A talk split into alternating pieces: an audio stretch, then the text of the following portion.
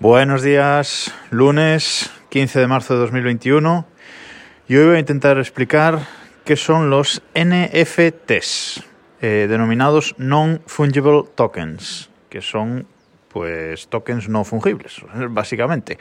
Es una idea, bueno, una idea, un concepto que ha estado rondando por internet, eh, no sé si un año, pero por ahí andará y es una idea, a mi parecer, absurda, pero que, bueno, está funcionando y como es tan extraña, voy a intentar eh, explicarla aquí y si me equivoco o alguno sabe más que, que, yo de este tema, pues por favor, que me, que me lo diga y que me replique en arroba vidalpascual en Twitter o en arroba desde el reloj. O podéis escribir un email también a desde el reloj arroba gmail.com. Bueno, voy al lío.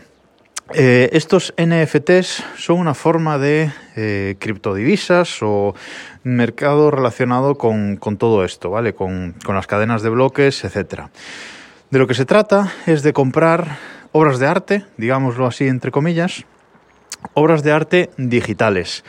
Un NFT puede ser un dibujo, puede ser una canción, puede ser cualquier cosa pues que no sea física, que no sea tangible, que se pueda ver, pero que no, que no es eh, tangible, es algo digital.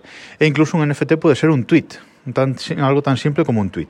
De forma que el comprador de esta obra de arte digital, entre comillas, lo que hace es hacerse con los derechos, con la propiedad intelectual de lo que compra. Es decir, mm, si se compra un tweet, pues esa persona que lo compra es el propietario intelectual, propietario con los derechos de eh, replicación, etcétera, etcétera, de un contenido digital. Si compras una imagen, pues lo mismo, tú eres el único propietario de esa imagen.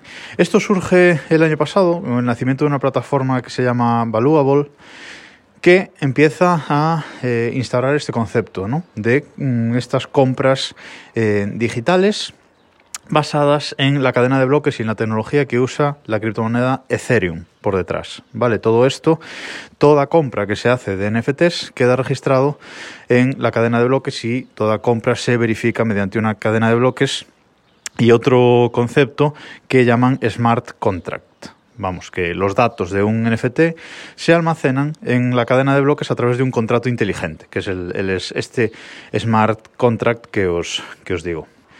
Esto hace que en cualquier momento ya de la historia se pueda verificar quién fue el comprador original de esa, de esa obra de arte, repito, entre comillas, y mm, a quién ha sido vendida, si ha sido vendida a otra persona, cuántas veces, etcétera, etcétera. Todo se puede verificar, todo queda registrado. ¿Cuál es la diferencia entre estos NFTs y una criptomoneda? Bueno, pues eh, por un lado que son totalmente únicos, cada uno de estos conceptos, de estas obras de arte son únicas, son indivisibles, ¿vale? Tú una criptomoneda pues puedes comprar un décimo de Bitcoin, por ejemplo, pero con esto no. Tienes que comprar el producto completo con lo que valga o con el valor que el mercado establezca en, ese momento. Ya sabemos, con las obras de arte el valor es completamente subjetivo, así que bueno, cada cosa, que luego pondré un par de ejemplos, vale el valor que se le quiera dar. Y como decía antes, el comprador tiene la propiedad eh, absoluta.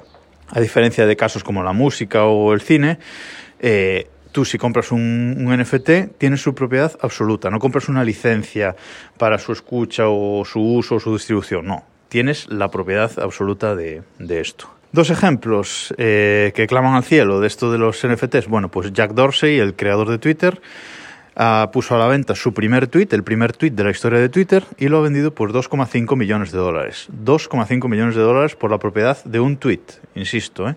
Que además, si en algún momento la cuenta de Jack fuese suspendida o el tweet fuese borrado porque a Jack le da la gana de borrarlo, pues deja de poder accederse a ese tweet, deja de poder accederse a ese NFT que el comprador ha comprado. Pero aún así, las reglas de, de, esto dicen que sigue siendo el propietario absoluto de ese tweet, aunque no se puede acceder a él. Y esto puede pasar en muchas otras cosas. Y también uh, hay un artista que ha vendido una obra, que es un collage de 5.000 imágenes, una obra de 21.000 píxeles por 21.000 píxeles, una imagen, básicamente, la ha vendido por 69 millones de dólares. Esto es como quien compra un Picasso, pero en vez de físicamente, pues en este caso es una imagen digital por supuesto, cualquier NFT se puede replicar, se puede compartir, eso no hay ninguna limitación. Simplemente que se puede verificar quién es el propietario. ¿Para qué vale todo esto? Sinceramente, no tengo ni idea.